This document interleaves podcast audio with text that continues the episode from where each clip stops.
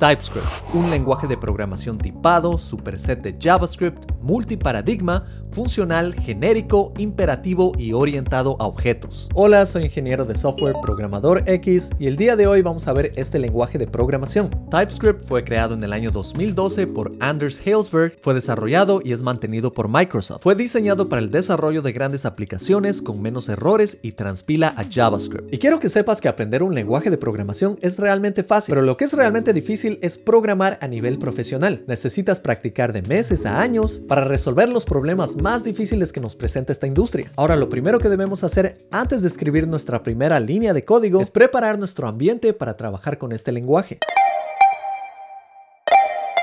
Para esto vamos a bajar un editor de texto y el más común hoy en día es VS Code. Puedes bajar VS Code de la dirección code.visualstudio.com. Una vez instalado, necesitamos instalar nuestro ambiente que nos permita correr este lenguaje de programación. Empezamos instalando la última versión de Node desde nodejs.org. Verificamos la instalación abriendo la terminal y escribiendo node espacio guion b. Mi versión en este caso es la versión 18 y está bien si tienes otra versión. Ahora Node viene con npm que nos va a permitir instalar otros comandos. Verifico npm escribiendo npm-b y yo tengo la versión 8.18. Ahora instalamos tsnode que nos va a permitir correr TypeScript. Para esto busco tsnode en npmjs.com y sigo las instrucciones para instalarlo globalmente. Primero instalo TypeScript con sudo y ahora instalo tsnode con sudo. Verifico la instalación de TypeScript con tsc espacio guion b. Mi versión es la 4.8. Verifico tsnode escribiendo ts guion node espacio guion b. Y yo tengo la versión 10.9. Ahora que estamos listos, vamos a crear nuestro primer archivo en este lenguaje y vamos a escribir nuestra primera línea de código. Primero abro VS Code, creo un nuevo archivo, lo voy a llamar index.ts. TS es la extensión de TypeScript. Aquí voy a escribir una variable let espacio mensaje, pongo dos puntos, aquí indico el tipo de dato, voy a escribir string, que significa texto, pongo espacio igual espacio, entre comillas simples escribo hola mundo, termino la oración con punto y coma y para imprimir utilizo el objeto console, punto, el método log, abro paréntesis, paso el mensaje, termino la oración con punto y coma, guardo mi archivo, abro la terminal incorporada y aquí uso el comando ts- node, espacio y escribo el nombre de mi archivo. Presiono enter y así hemos escrito nuestro primer hola mundo. Ahora que vamos a trabajar con datos, queremos guardar estos datos y para esto utilizamos las variables. Los tipos de datos más comunes que solemos guardar en variables son texto, números enteros y decimales, valores de verdadero o falso que también se los conoce como booleanos, listas o arrays y también mapas, objetos o diccionarios. Crear una variable ya lo vimos en Hola Mundo, escribimos la palabra clave let, damos un nombre a nuestra variable, en este caso va a ser libro, escribo dos puntos, escribo el tipo de dato, en este caso, string es texto, pongo espacio, igual, espacio, y aquí puedo poner el texto. Entre comillas simples, voy a escribir el programador pragmático y termino la oración con punto y coma. Ahora aquí tengo otra variable de texto en donde utilizo la palabra string. Y lo excelente de TypeScript es que nos da advertencias si deseo cambiar este texto a un número. Podemos ver este texto en rojo y nos dice que el número no es asignable a un tipo de texto. Si reemplazamos por un texto, no vamos a tener problemas. Ahora también puedo indicar que una variable es un número utilizando la palabra clave number. Esto también funciona bien para decimales. También tengo la palabra clave boolean que se utiliza para booleanos. Como booleanos tenemos los valores de true, que es verdadero, y false, que es falso. Las variables de texto también las puedo utilizar para guardar números telefónicos o cualquier otro texto como un color. También tenemos estructuras de datos que son un poco más complejas. Por ejemplo, las listas nos permiten guardar muchos tipos de datos de forma ordenada. Para crear una lista, escribo let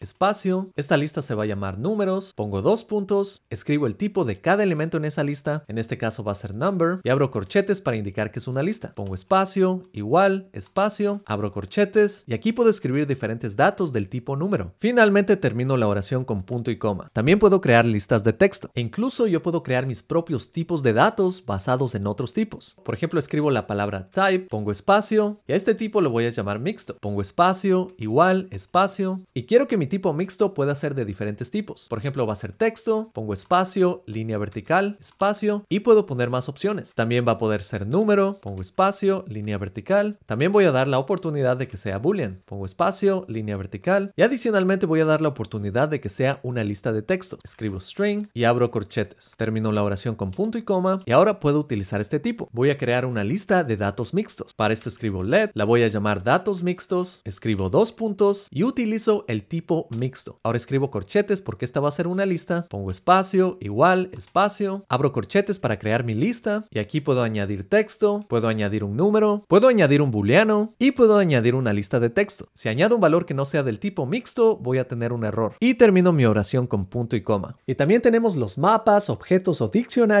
estos nos permiten acceder muy rápido a una propiedad tan solo utilizando una llave. Escribo let, voy a llamar a mi variable jugadores, dos puntos e indico el tipo de mi objeto. Abro llaves, abro corchetes, escribo la palabra key que significa llave, pongo dos puntos y mi llave va a ser del tipo número. Ahora este texto va a mapear a un texto, así que pongo dos puntos y escribo string que es texto. Ahora sí puedo escribir mis datos. Escribo espacio, igual, espacio, abro llaves, voy a poner esto en múltiples líneas, así que presiono enter, escribo el número 10, dos puntos, y entre comillas simples escribo Messi, pongo coma, en la siguiente línea escribo 7, dos puntos, entre comillas simples escribo Cristiano Ronaldo y termino mi oración con punto y coma. Si cambio uno de mis valores a número y dice que no podemos asignar texto a número, así que lo revertimos. También podemos crear objetos utilizando el tipo record que nos permite mapear rápidamente de un valor a otro. En este caso tenemos de texto a texto para países y en este caso tenemos de texto a lista de texto para emails. Ahora también tenemos constantes.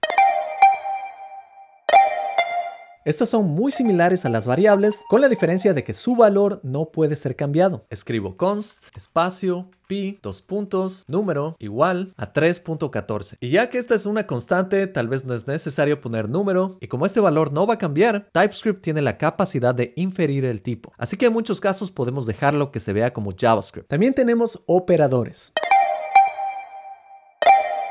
Los operadores son símbolos que nos permiten realizar operaciones. Por ejemplo, tenemos operadores aritméticos que nos permiten sumar, restar, dividir, multiplicar. Al igual que en JavaScript, con TypeScript podemos sumar, podemos restar, podemos multiplicar y podemos dividir. Y aquí puedes ver los resultados. Tenemos operadores comparativos que nos permiten comparar un valor con otro. Aquí comparamos si 4 es igual a 4, que va a ser verdadero, es decir, true. Pero no podemos comparar valores de diferente tipo. Aquí TypeScript nos dice que esto siempre va a retornar falso. Así que esta línea es innecesaria. De igual manera, utilizar tres iguales no tiene sentido en TypeScript porque solo podemos utilizar el mismo tipo. Así que esta línea es inválida y al tratar de comparar si un número es diferente a otro con este símbolo, TypeScript ya nos da un error diciendo que estos nunca van a ser iguales. Así que estamos detectando errores que no hubiesen sido descubiertos en JavaScript. Y claro, tenemos otros símbolos como menor que y mayor o igual que. Al correr este código, obtenemos verdadero, verdadero y falso respectivamente. Y tenemos operadores lógicos que debes haberlos visto en tu clase de lógica al igual que en JavaScript, podemos utilizar el símbolo de i, en donde verdadero y verdadero es verdadero, verdadero y falso es falso, falso y verdadero es falso, y falso y falso es falso. Y podemos utilizar el símbolo de O, en donde verdadero y verdadero es verdadero, verdadero y falso es verdadero, falso y verdadero es verdadero, y falso y falso es falso.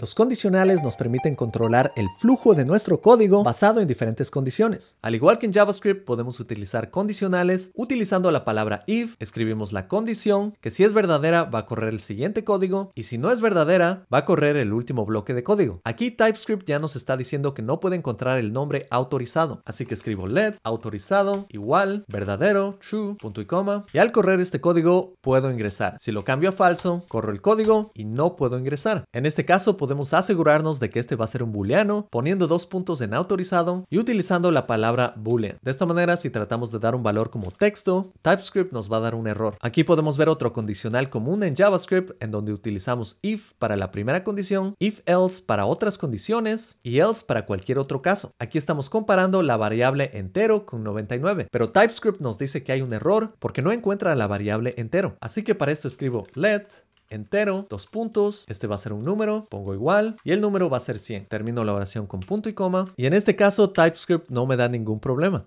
Corro mi código e imprimimos es 100. Si cambio el valor de 99 a un texto, TypeScript también nos va a dar una advertencia. Y esto es porque número y texto en este caso siempre va a ser falso. Borramos los tres iguales, por eso nuestro condicional solo funciona con números. Ahora también tenemos el condicional switch, en donde utilizamos la palabra switch para comparar un valor con diferentes casos que vemos aquí.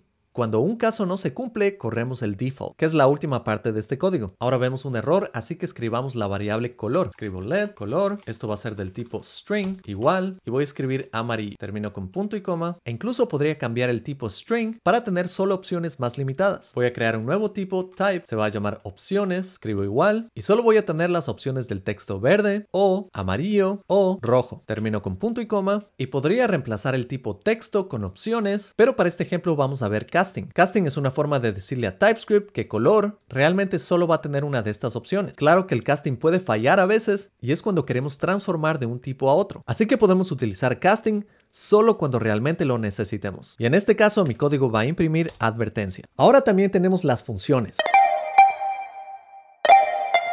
Y las funciones son un bloque de código que podemos guardar y reutilizar. Declaro una función escribiendo la palabra function, doy un nombre a mi función que va a ser sumar, abro paréntesis, puedo pasar de cero a varios argumentos. Voy a escribir mi primer argumento que se va a llamar primero, indico el tipo de mi argumento, en este caso va a ser un number o número, y escribo un segundo argumento que también va a ser de tipo number. Ahora puedo indicar a TypeScript cuál va a ser el tipo que voy a retornar. Pongo dos puntos y voy a retornar un número. Ahora abro llaves y aquí utilizo la palabra clave return que va a retornar un valor. Y ya vemos que TypeScript me está diciendo que tengo un error porque no estoy retornando nada. De igual manera, si retorno un texto, TypeScript me dice que tengo un problema porque no estoy retornando un número. Y es lo que indiqué aquí. Así que escribo primero más Segundo, ya no veo ningún problema. Este código no va a correr a menos que llame la función sumar, abro paréntesis, paso los números 3,4. Si trato de pasar un valor adicional, nos dice que solo estamos esperando dos argumentos. De igual manera, si cambio el tipo, nos dice que no es el tipo correcto. Ahora queremos guardar el valor retornado en una variable. Escribo let resultado igual y puedo imprimir el resultado. En este caso es 7. También puedo escribir una función para multiplicar y en esta función no estoy retornando ningún valor, así que utilizo la palabra void para indicar que la función no retorna retorna nada. También puedo crear una función para imprimir el primer elemento de una lista. Y también puedo tener una función más compleja como la que ves aquí. Este es el algoritmo Quicksort que nos permite ordenar una lista de números. Y esto podría escribirlo con JavaScript, pero TypeScript nos permite indicar los tipos que vamos a utilizar. A esta función tenemos que pasar una lista de números y va a retornar una lista de números. Para esto creamos una lista de números, pasamos esta lista a la función y obtenemos un resultado. Y este resultado va a ser una lista ordenada. Al correr este código podemos ver nuestra lista ordenada. Ahora vamos a ver los ciclos, bucles o loops. Con los bucles podemos repetir nuestras secciones de código muchas veces, y estos son excelentes para navegar por cada elemento en una lista y así correr el mismo código para cada elemento. Vamos a escribir el bucle for. Ahora tengo esta lista de animales y quiero imprimir cada animal. Escribo el bucle for con la palabra for, abro paréntesis, creo la variable let, escribo animal, uso la palabra clave of, paso animales, cierro paréntesis, abro llaves y aquí puedo imprimir cada uno de estos animales. Corro mi código y veo perro, gato, tigre. También puedo escribir un bucle para multiplicar cada número en una lista e imprimirlo a la pantalla. También puedo utilizar el bucle while. Este me permite correr estas líneas de código de acuerdo a esta condición en la que entero es menor o igual a emergencia. Y claro, el valor de entero aumenta con cada iteración para que mi código no corra para siempre. Ahora podemos ver bastantes errores de TypeScript. Así que creo la variable entero y la variable emergencia. Corro mi código y hemos logrado imprimir los números desde 100 hasta 911. Y lo que hemos visto hasta ahora es suficiente para proyectos pequeños, pero cuando queremos realizar proyectos más grandes como aplicaciones, es indispensable la programación orientada a los objetos.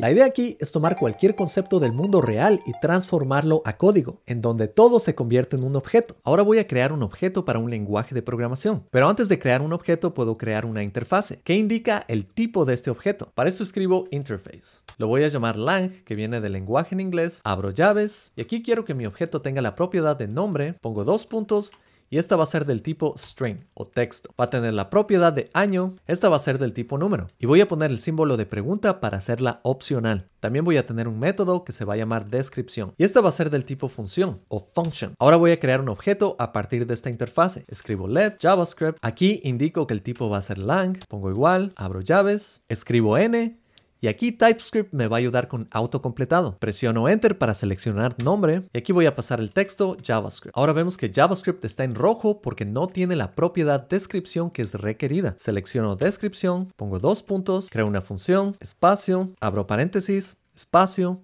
abro llaves y aquí voy a imprimir este texto utilizando plantillas literales en donde utilizando la palabra this Puedo acceder al nombre, también puedo acceder al año y esta plantilla literal va a generar un texto. Por supuesto, año era opcional, así que voy a añadirlo. Selecciono año, dos puntos y escribo 1995. Ahora puedo correr este método escribiendo javascript.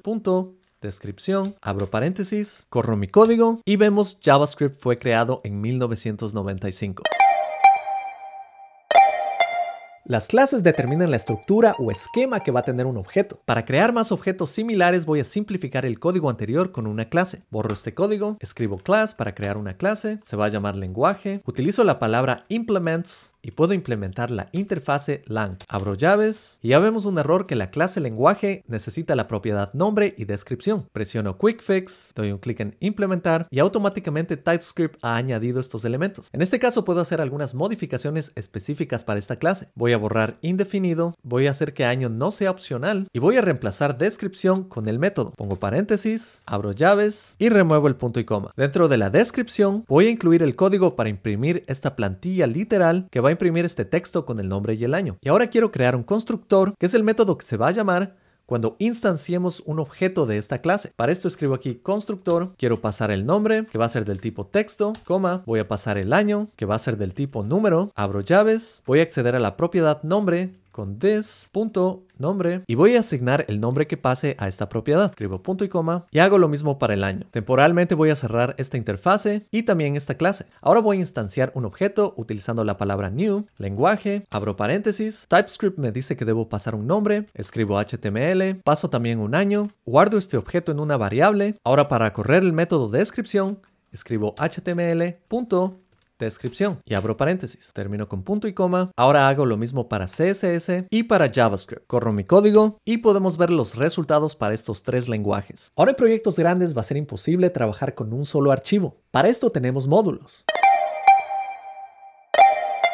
Los módulos nos permiten dividir nuestro código entre cientos o miles de archivos y de esta manera va a ser mucho más fácil organizarlos y trabajar en cada uno de ellos. Voy a crear otro archivo que se llame módulo.ts. En este archivo he creado la función restar que toma dos números, los resta e imprime el resultado. Ahora quiero exportar esta función y escribo export, abro llaves y paso restar. Ahora quiero utilizar esta función en el archivo index.ts. Para esto escribo import, abro llaves, escribo restar, presiono enter y toda esta línea ha sido importada automáticamente. Ahora llamo esta función restar, abro paréntesis, paso el número 10, coma, 2, cierro la oración con punto y coma, corro mi código y vemos como resultado 8. Y así es como se crean las bibliotecas o librerías. Y esto es todo lo que necesitas para empezar a trabajar con este lenguaje de programación. Lo siguiente es practicar, crear proyectos y seguir aprendiendo más detalles avanzados y especializados. Y si te gustó este video, te invito a que estudies conmigo en Academia X, en donde te enseño a programar a nivel profesional. Aquí vas a crear tu primera página web y portafolio, vas a crear tu primera aplicación, te preparo para entrevistas de trabajo enseñándote estructuras de datos, algoritmos, diseños de sistemas, que son conceptos esenciales para trabajar en compañías del nivel de Google, Meta, Amazon, Apple, Microsoft. Así que visita academia-x.com. Si deseas ver más de estos tutoriales, te invito a darle un like, a suscribirte, a activar las notificaciones, cuéntales a tus colegas sobre este canal y te deseo lo mejor en la industria de la tecnología. Nos vemos en la próxima.